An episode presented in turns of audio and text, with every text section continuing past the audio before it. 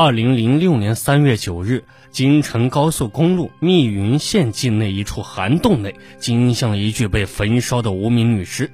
当地公安局接到报警后，旋即赶到现场。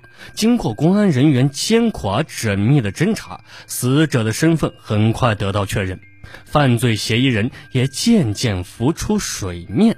四月二十五日，犯罪嫌疑人贾洪山在畏罪潜逃一个月之后，和他的父亲贾凤军一并被公安机关抓获。可悲的是，即便在接受公安人员审讯的过程中，父子二人依然心存侥幸，连续翻供，争相表演揽责真罪的闹剧，掩盖事实真相，以舍己保家。然而证据确凿，神圣的法律尊严岂能如此践踏？一个月后，贾氏父子被同时批准逮捕。案情本身并不复杂，但随着案情的水落石出，人们看到的是贾洪山与死者之间的变态恋情，看到的是贾氏父子间的畸形父爱，以及太多的思考和警醒。欢迎大家收听本期的《命案一千宗》，我是你们的主播古言。现年二十四岁的贾洪山，除了年龄上的差异，相貌上酷似他的父亲贾凤军。他们的邻居和亲友还说，这爷俩的性格也有着几分相似。话不多，看上去敦厚本分，但心里都挺有主意。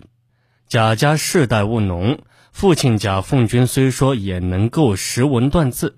在村里还是有一些声望，但终究是初中毕业，一辈子面朝黄土背朝天。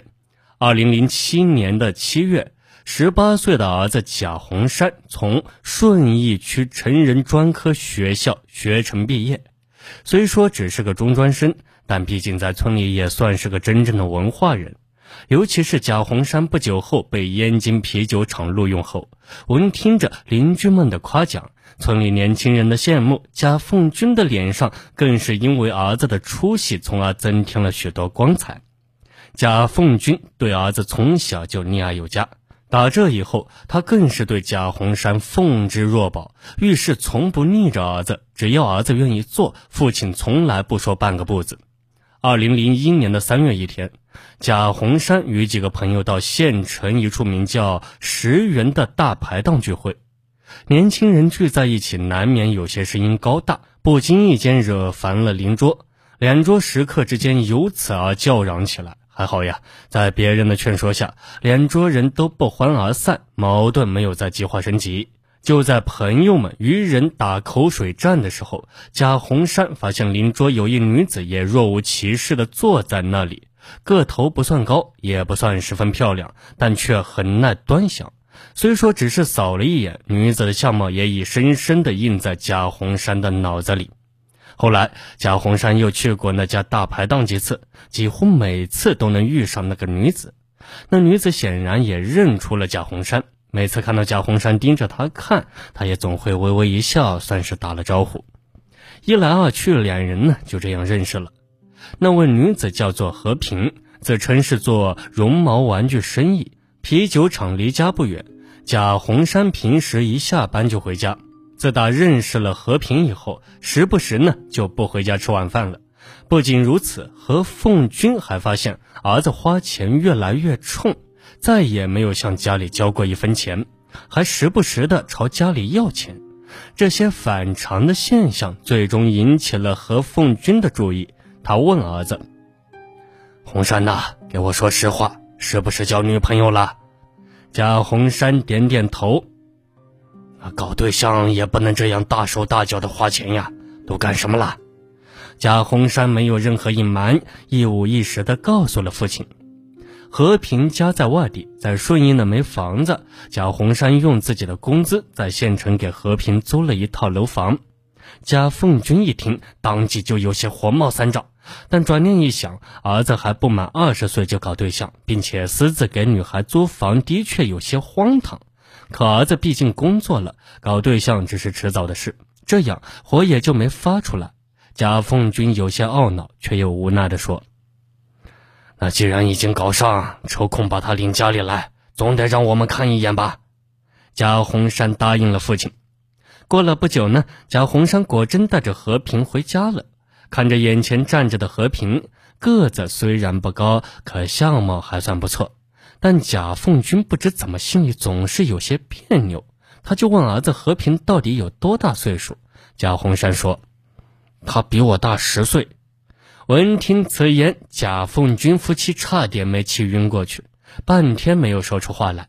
贾洪山知道父母一定会为此生气，就说：“他比我大，怎么了？我喜欢他，他也喜欢我，这还不够吗？你们要是不同意，以后我就不回来住了，省得你们看着心烦。”作为父亲，贾凤军深知儿子的秉性，看似敦厚，实则乖张。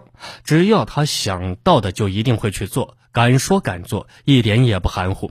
看着儿子认真的样子，一向奉子若宝的贾凤军再一次心软了，无奈的摇摇头，默许了这桩婚事。心想，只要儿子愿意，只要他们以后能踏踏实实的过日子，也就算了。就这样稀里糊涂的得到了父亲的默许后，贾洪山干脆把和平带回家里来住，两个人名正言顺的住到了一起。再说和平，虽然贾洪山对他一片痴情，但他并没有对贾洪山说出自己的全部实情。她本来只是一个来自四川的打工女，不仅比贾红山整整大十岁，并且早已结婚，还有一个七岁多的孩子。和平与丈夫虽然关系不好，但因为孩子的原因呢，一直也没有与丈夫离婚。在贾家住了两个月后，由于天天与贾红山待在一起，两个人时不时会因为一些小事而吵嘴。二零零二年春节刚过，和平不知因为什么在与贾红山生气，并且越吵越凶。贾红山就说：“现在还没结婚。”这就三天两头的吵，那以后日子还怎么过？你以为这是玩吗？和平说话更不饶人，一气之下便对贾红山说出了实情。我就是玩，你不是想玩吗？我告诉你，我已经结过婚了，还有个孩子。那你为什么不早告诉我，还这样骗我？你不就是想玩吗？我告诉你这些有什么意义？贾洪山心存侥幸，认为和平的话只是一些气话。没成想，几天之后，他却无意的从别人那里证实了和平所说的一切。从儿子那里得知和平的真实身份后，贾凤军再也忍无可忍，痛不欲生。在他看来，儿子贾洪山是无辜的，是被和平勾引才上当的。他为和平的所作所为感到气愤。和平虽然来贾家仅仅住了三个多月，但却多次以种种借口，先后从贾家借走了三万多元。如果儿子贾洪山真的与和平分手，岂不是人财两空呀？贾凤军是越想心里越窝火，然而有火也没想到往自己的儿子贾洪山头上撒。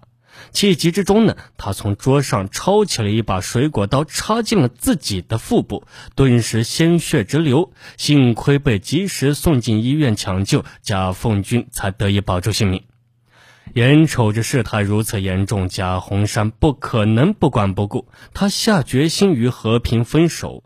和平呢，一言不发，便搬出了贾家。贾凤军剖腹自残出院以后，和平再也没有去过贾家。他也没见儿子贾红山与和平再联系过，家里又恢复了以往的平静。贾凤军心里一块石头落了地，事情也就不了了之。事实上，贾红山与和平并没有因此而真正分手。虽然和平已经不住在贾家，但仅仅是两个多月之后，两个人便又电话联系上了。贾红山时不时还会去找和平，带和平一块出去吃饭。